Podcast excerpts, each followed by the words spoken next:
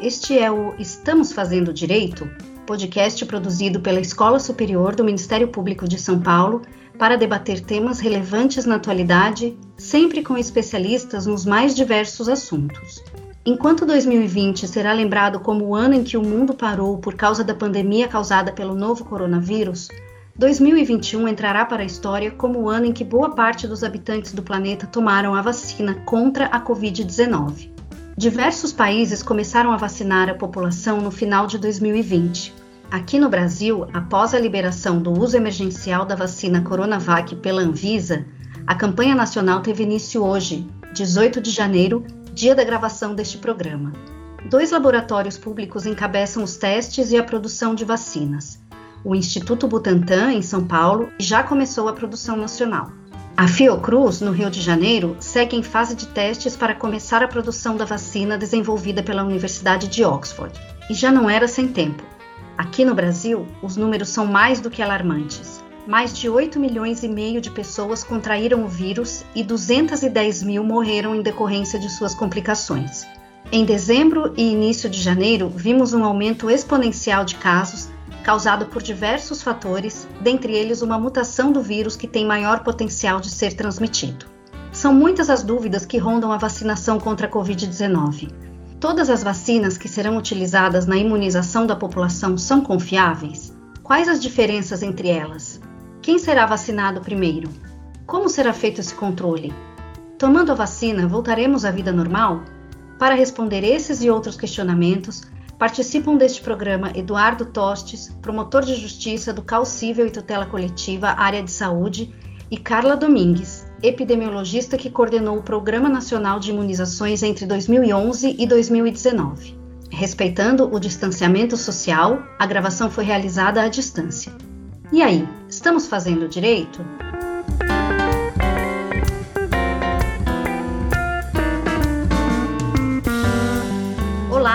Todas e a todos. Eu sou Aline Rieira, assessora de comunicação da Escola Superior do Ministério Público de São Paulo e hoje tenho a honra de conversar com a doutora Carla e o doutor Eduardo. Muito obrigada pela participação de vocês. Doutora Carla, quero começar nosso programa pedindo que a senhora nos dê um breve panorama sobre as vacinas que serão produzidas no Brasil, seu grau de eficácia e se serão suficientes para vacinar toda a população. E, caso sejam, que medidas o governo terá de adotar. Aline, inicialmente eu queria agradecer esse especial convite, né, de participar desse importante podcast e agradecer de estar ao lado do doutor Eduardo, né, acredito que nós vamos poder contribuir muito nessa discussão. Primeiro ponto é entender que o Ministério da Saúde, neste momento, estará adquirindo vacinas de dois laboratórios. Né. O Butantan fez um acordo com a vacina chinesa, né, que é a Sinovac, e o Biomanguinhos, né, que é outro laboratório público, né, fez um acordo com a AstraZeneca né, e, a, e a Universidade de Oxford. Então, nós teremos, nesse momento, duas vacinas no nosso país. Essas vacinas, né, elas têm eficácias diferentes. Né? A da Sinovac tem uma eficácia de 50% e a da AstraZeneca em 70%. Então, o primeiro ponto é né, nós entendermos o que significa eficácia. Né? Eficácia é a chance é, de uma pessoa, é, ao ser vacinada, não ficar doente quando comparada com aquelas pessoas que não foram vacinadas. Né? Então, entender que a eficácia é uma estimativa, né? não é exatamente 50%. Por que, que eu estou falando que é estimativa? Porque nós fizemos um estudo em cerca de 20, 30 mil pessoas, nós não estamos falando da população geral. Então, esses estudos nos dão uma estimativa de 50% a 70%. Aí você está me perguntando, essas vacinas são diferentes? Aí nós temos que avaliar outro indicador, que é o de intervalo de confiança, né? É, é, que é uma estimativa também que nos ajuda a avaliar se esse intervalo né, tem confiabilidade para essa estimativa. E esse intervalo, ele varia é, aí em torno deste número. Né? Quando nós olhamos esse intervalo de confiança, aí nós vemos que essas duas estimativas são muito próximas. Né? Então, apesar de uma ter 50 e outra 70, elas estão dentro desse parâmetro desse intervalo. Então, neste momento, o que a gente tem que entender que apesar dessas vacinas terem estimativas diferentes, elas vão proteger contra a doença, que é esse o nosso objetivo, né? E que o que a gente precisa é garantir uma elevada cobertura vacinal, né? Porque desta forma nós vamos estar vacinando o maior número de pessoas e com isso nós vamos proteger a população. Então a eficácia ela está condicionada à elevada cobertura vacinal. Então neste momento o que, que importa como programa de saúde pública? Vacinar o maior número de pessoas. Né? E aí vamos para o segundo momento da pergunta. Né? Nós temos vacinas suficientes? Ainda não. Né? Isso não é um problema do Brasil, é um problema do mundo. Nós temos que entender que existem quase 8 bilhões de pessoas que deverão ser vacinadas. E neste momento, né, não existe vacina para todo mundo. Então, o, Ministério da Saúde vai adquirir as vacinas para vacinar grupos definidos como os grupos de risco, né? E à medida que as vacinas cheguem, nós estaremos fazendo a vacinação da população. Perfeito, muito esclarecedora a sua, a sua explicação. E dentre os esforços que precisamos empregar neste momento tão complicado que o Brasil e o mundo atravessam, está o combate à desinformação. Notícias falsas sobre a eficácia da vacina e os efeitos colaterais que ela pode causar, por exemplo, não param de circular pelas redes sociais e pelos aplicativos de mensagens. Por sinal, em maio do ano passado, nós lançamos um podcast sobre fake news em época de pandemia, e o link para ouvi-lo está na descrição deste programa. Doutor Eduardo, como podemos minimizar os danos que a desinformação causa à sociedade e qual o papel do Ministério Público nessa tarefa? Aline, eu não posso deixar de fazer um agradecimento especial à Escola Superior do Ministério Público, antes de começar a responder a sua pergunta, e à doutora Carla Domingues, que tão gentilmente, gentilmente atendeu o nosso convite e está aqui para compartilhar o seu vasto conhecimento conosco. Você já citou aí o, o podcast sobre fake news, e ele realmente é muito interessante. Nele, o doutor Richard Ensimas, que está responsável pelo Cyber GAECO, ele, ele menciona que a atual prioridade do Cyber GAECO está nas fake news, é uma das prioridades.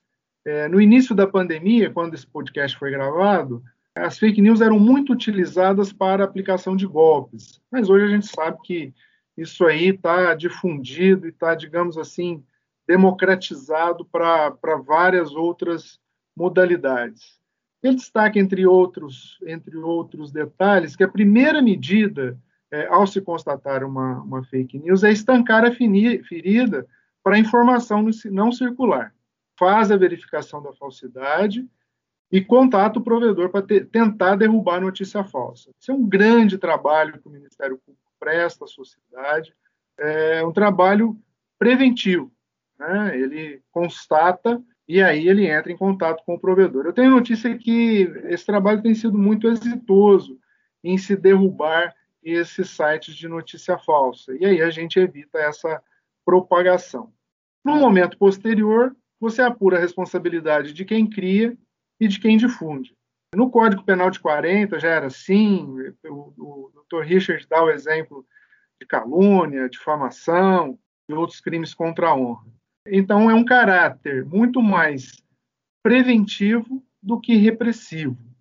E como esse podcast tem um caráter informativo, seja internamente para o Ministério Público, seja para a sociedade como um todo, uma máxima que eu extraí deste podcast, né, e que temos que ter sempre presente, na dúvida, não compartilhe. Então, nessa perspectiva de trabalho preventivo e de princípio geral, na dúvida, olhou, checou, não compartilhe. A sociedade também cumpre um papel importante quanto a isso.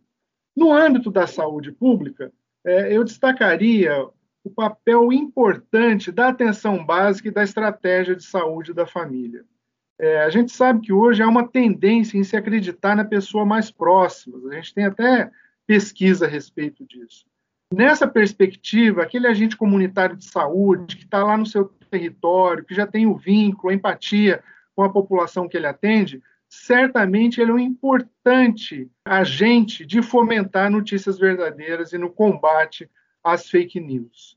Então, seja o promotor de justiça dentro da sua atuação, seja o cidadão como um todo, seja o gestor da saúde pública, é importante que estejam atentos a esse importante trabalho e fortaleçam mais do que nunca as suas equipes de atenção básica, de estratégia de saúde da família, em especial, e todos os outros operadores de saúde pública que neste momento cumprem e estão cumprindo um papel importantíssimo dentro dessa grave crise sanitária que atravessamos no Brasil.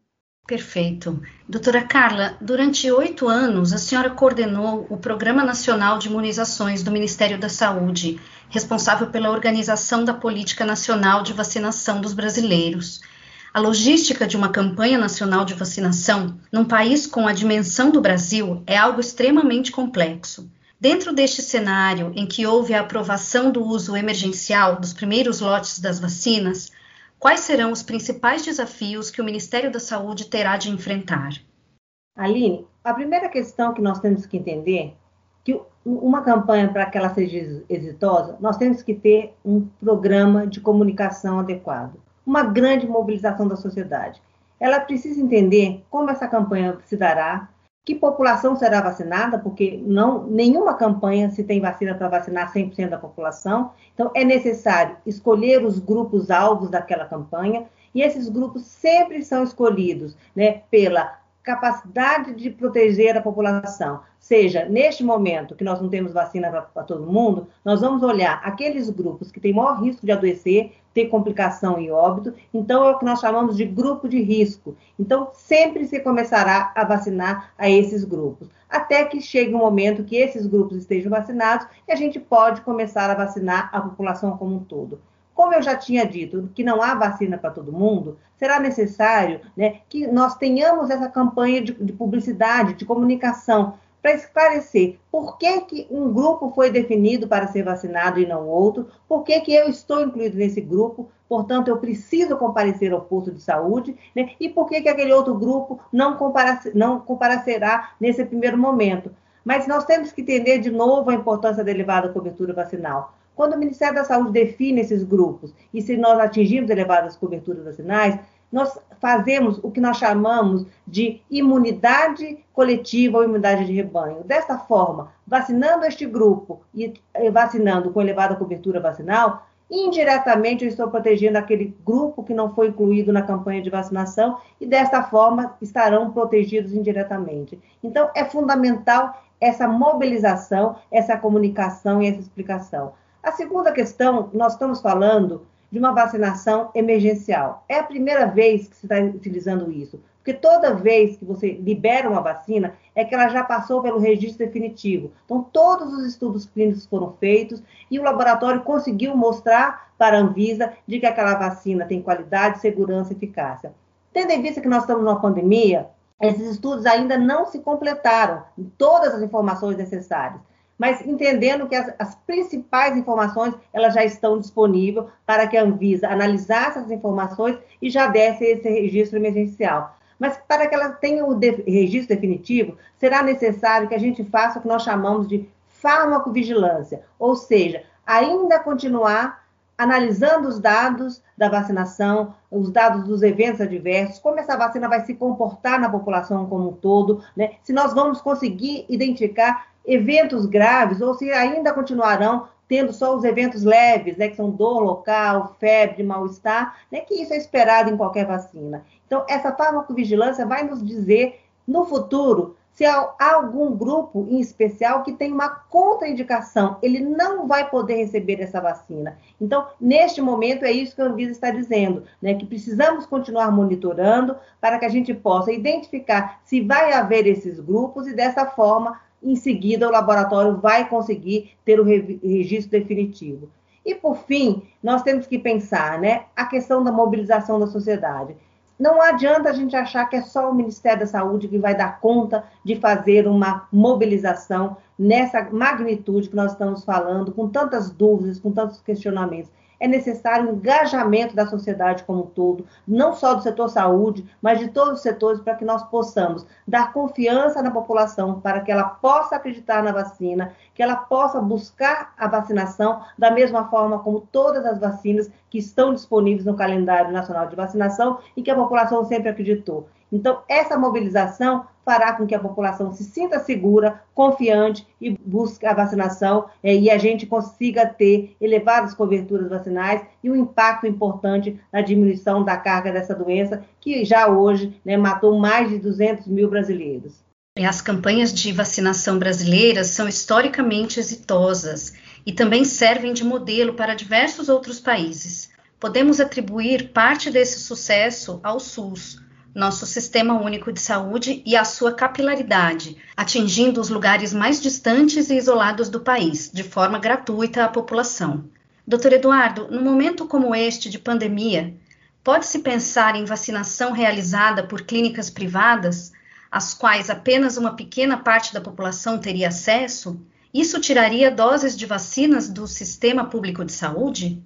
Aline, eu acho que primeiro a gente tem que enfatizar muito é, a forma como você colocou a, a questão, né? a importância do sistema único de saúde, da sua capilaridade, verdadeiro orgulho nacional. A gente não consegue nem imaginar como seria a nossa vida se não tivéssemos o SUS neste momento pandêmico. Né? Tantas dificuldades que a gente tem, felizmente a gente tem o SUS e pode contar com ele, apesar dos constantes ataques que ele vem sofrendo ultimamente.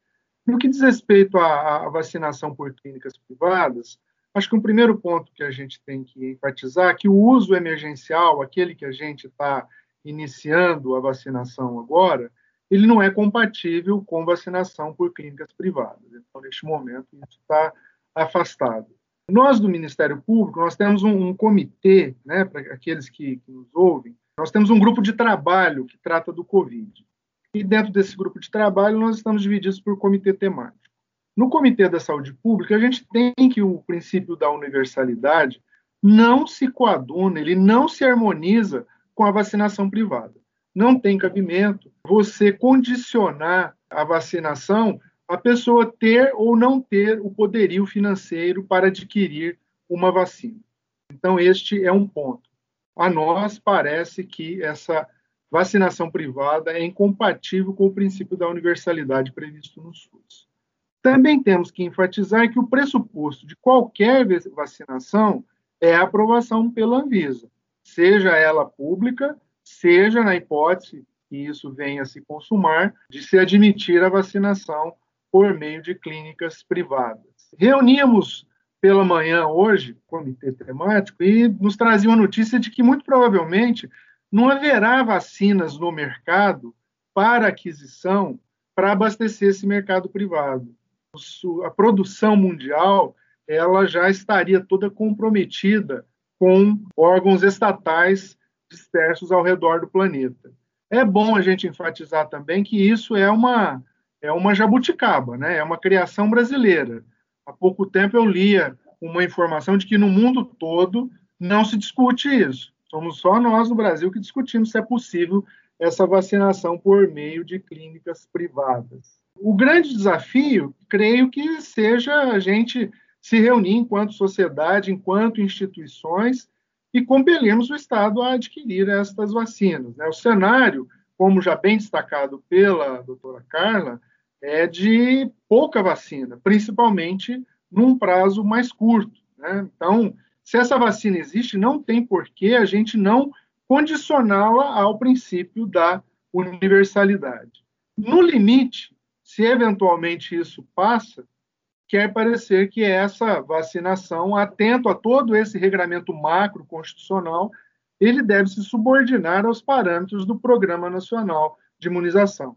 Se houver vacinação, não se pode admitir privilégio. O princípio da universalidade impõe esse respeito aos critérios do PNI. Aline, eu queria fazer uma complementação à fala do doutor Eduardo, que seria muito importante que a população entenda, né? É, na atual vacinação dos calendários de vacinação, muitas vacinas estão disponíveis na rede privada, né? mas elas são complementares ao SUS. No momento da pandemia, onde nós precisamos vacinar maciçamente a população, esses princípios da equidade, da universalidade precisam ser respeitados e, e, principalmente nesse momento que a Anvisa só liberou a vacinação como uso emergencial para o setor público. Então, neste momento, é necessário que, mais do que pensar na vacinação pública como complementar, é nós pensarmos como fazer com que o governo adquira mais vacinas para dar velocidade a essa vacinação e, e, assim nós tenhamos a maioria da população brasileira. Quando isso estiver feito, aí com certeza o setor privado ele pode entrar como complementar, mas não neste momento. E é, é algo que eu tinha esquecido, doutora Carla, também complementando o que eu já disse, dentro desse cenário de escassez de vacinas, a população precisa ter cuidado também com anúncios de vacinas disponíveis, né? Porque muito provavelmente elas não terão a qualidade necessária e muitas vezes não terão sido aprovadas sequer pela Anvisa. A gente já tem notícia de fake news de gente oferecendo vacina, vacinas para compra em mercado virtual. Perfeito. E essa próxima pergunta eu peço que os dois respondam. O descaso em relação à relevância da doença e à desorganização do Ministério da Saúde durante toda a pandemia, mas principalmente no momento pré-vacinação, tem quais consequências no combate à Covid-19? Vou pedir para a doutora Carla começar, por favor. Eu acho na minha avaliação, mais do que a própria vacinação, é o negacionismo em relação à questão das medidas não farmacológicas, né? A questão da utilização de máscara, de lavar as mãos, usar álcool gel e principalmente o distanciamento social. Porque isso é um dado importante que nós precisamos lembrar, que mesmo a vacinação começando e mesmo quando nós já tivermos vacinado uma grande quantidade da população, muitos ainda não terão acesso à vacina. Né? Então, nós ainda devemos continuar utilizando essas medidas, porque desta forma é que nós estaremos protegendo o maior número de pessoas. Então, a vacina ela será uma ação complementar a essas ações que já estão sendo recomendadas hoje, e não substitutiva. Então, eu acho que este é o ponto crucial. Então, a minha preocupação, né, que hoje, né, dia 18 de janeiro, aonde se começou a vacinação para os profissionais de saúde, que a população tenha a sensação de que nós já temos um passaporte para andar nas ruas, né, sem máscara, sem distanciamento social, que nós possamos voltar a abraçar os nossos amigos, beijar os nossos pais, né, e nós não podemos. Né? Essas medidas são necessárias, e eu acho que isso, para mim, é fundamental. Se nós não tivermos essa comunicação e esse entendimento, essa vacinação possivelmente poderá não ter o objetivo que nós desejamos, que ela seja alcançada a médio prazo. O descaso e a desorganização do Ministério da Saúde, minha cara Aline, minha cara professora Carla, é, gerou e gera consequências. Nós perdemos tempo com discussões secundárias e periféricas. Como bem destacou a a doutora Carla, nós somos o último reduto negacionista do planeta que ainda sustenta tratamento com, com medicações sem a devida comprovação e, nessa medida, a gente não valoriza as medidas sanitárias que a comunidade científica nacional e internacional já reconheceram de forma unânime. É, é preciso focar nisso. Né? Então, a gente fica nessa discussão paralela e secundária e isso atrapalha demais. Felizmente, nós temos grandes cientistas e grandes instituições de pesquisa no Brasil. Como exemplo, a gente pode dar neste momento crucial da vida nacional a Fiocruz e o Instituto Butantan, que estão à frente aí da produção dessas vacinas que atenderão, em princípio, a nossa população.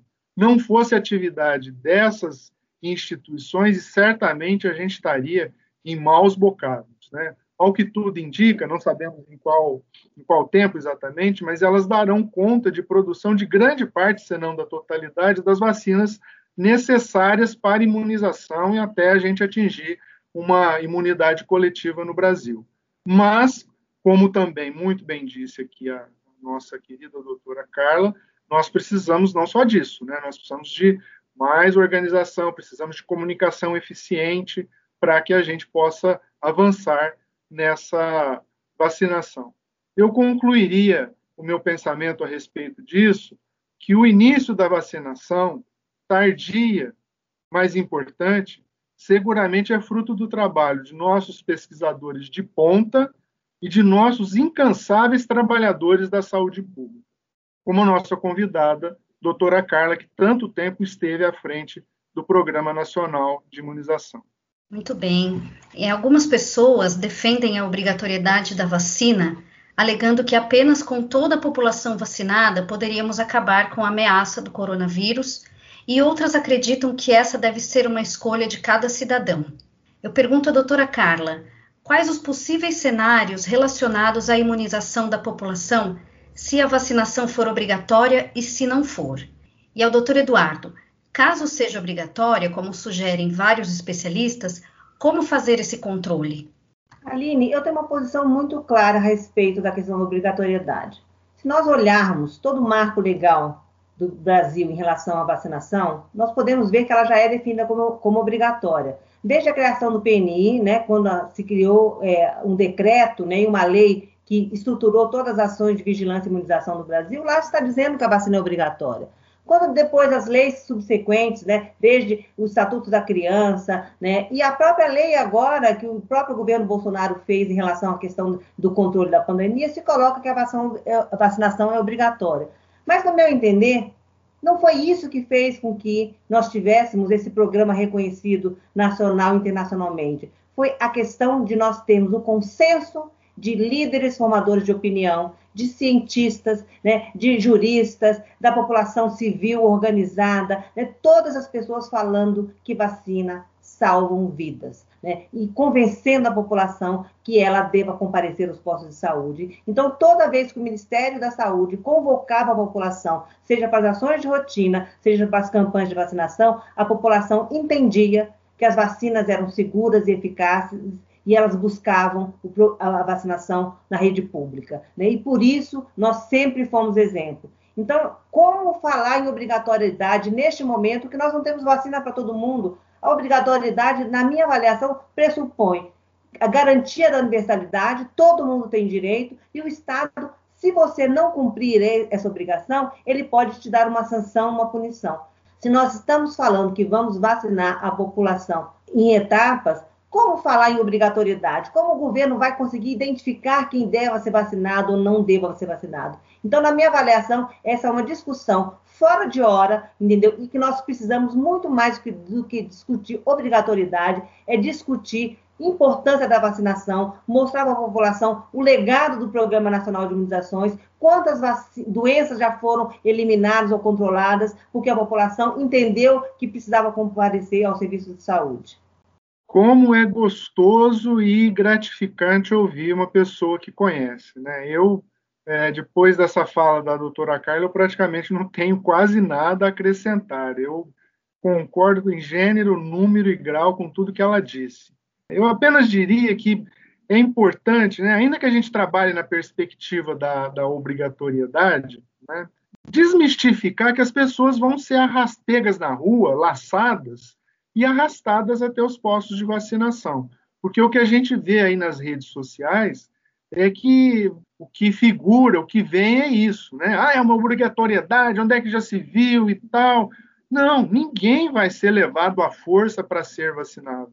Quando a gente está falando de é, obrigatoriedade, a gente está falando de responsabilização posterior, nós podemos ter consequências jurídicas de quem não se vacinar, apesar dessa não ser a melhor estratégia, a melhor tática, como muito bem é, colocou a doutora Carla. Mas isso é possível. Né? Nós temos aí exemplos aos montes de consequências. Nós temos, um, vou dar um aqui, da lei estadual número 17.252 do Estado de São Paulo, ela é de dia 17 de março desse ano, e ela estipula textualmente: é obrigatória em todo o território estadual a apresentação da carteira de vacinação dos alunos de até 18 anos de idade no ato de suas respectivas matrículas em todas as escolas das redes pública e particular que ofereçam educação infantil, ensino fundamental e ensino médio.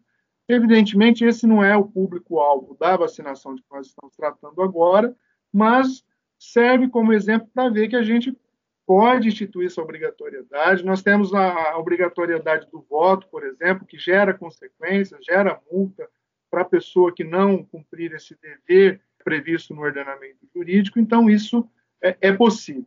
Mas é importante que a gente tenha em mente, primeiro, a importância da gente trabalhar este plano nacional de imunização como orgulho nacional, reconhecido internacionalmente, e não confundir essa responsabilização posterior que é possível com autoritarismo coercitivo, que seria aquele que as pessoas idealizam aí, beirando a fake news, ao fazerem narrativas de que as pessoas serão arrastadas até os postos de vacinação.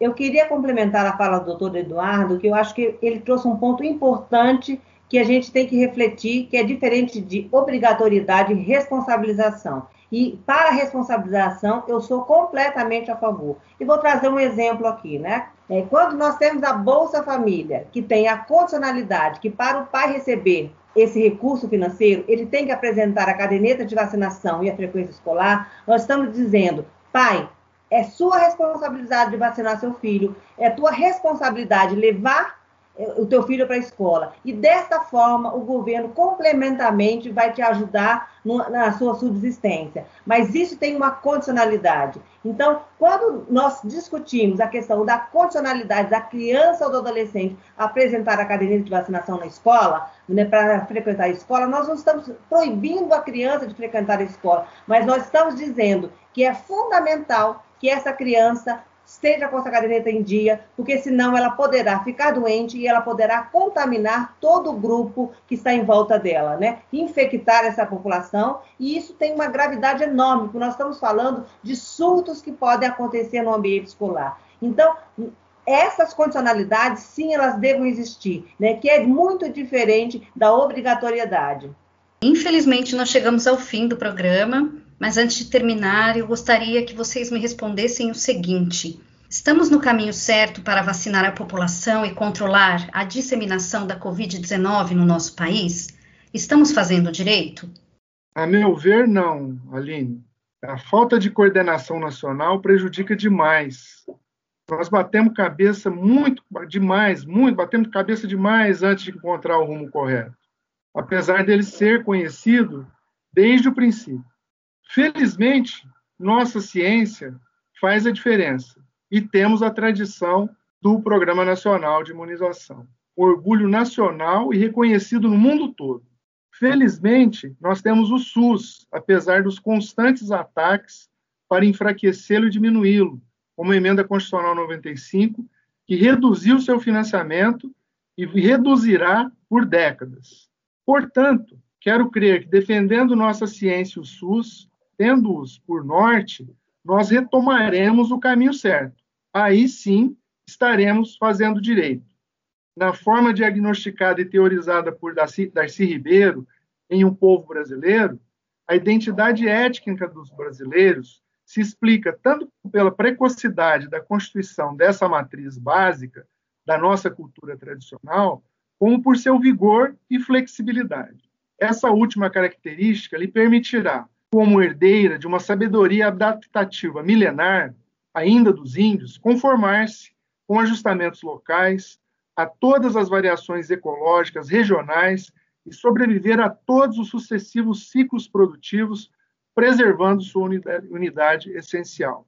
Em resumo, o povo brasileiro é muito bravo, muito lutador, muito flexível e há de vencer isso aí. Aí sim nós poderemos dizer: estamos fazendo direito. Aline, eu só gostaria de complementar a fala do doutor Eduardo, que, no meu entender, ele conseguiu resumir todo o meu pensamento, que nós vamos vencer essa doença, porque nós temos o Sistema Único de Saúde, nós temos a ciência a nosso favor, nós conseguimos, num curto prazo de tempo, ter uma vacina, né, e à medida que a população entenda né, que a única maneira de nós vencermos essa batalha será comparecer nos postos de saúde e continuar utilizando as medidas não farmacológicas, como lavar as mãos, usar máscaras e manter o distanciamento social, desta forma nós venceremos a essa doença né, que tão ceifou tantas vidas e que ainda vai trazer muitos problemas para a nossa população. Nós precisamos da união da sociedade brasileira e nós precisamos que a população continue acreditando no SUS, porque esse é o único caminho que nós temos a seguir. Doutora Kali e doutor Eduardo, muito obrigada pela participação de vocês neste primeiro podcast de 2021. Eu aprendi demais e acho que saio do programa com mais esperança. Aos nossos ouvintes, muito obrigada pela audiência. Sigam nossa programação no site e nas redes sociais da escola e até o próximo. Estamos fazendo direito?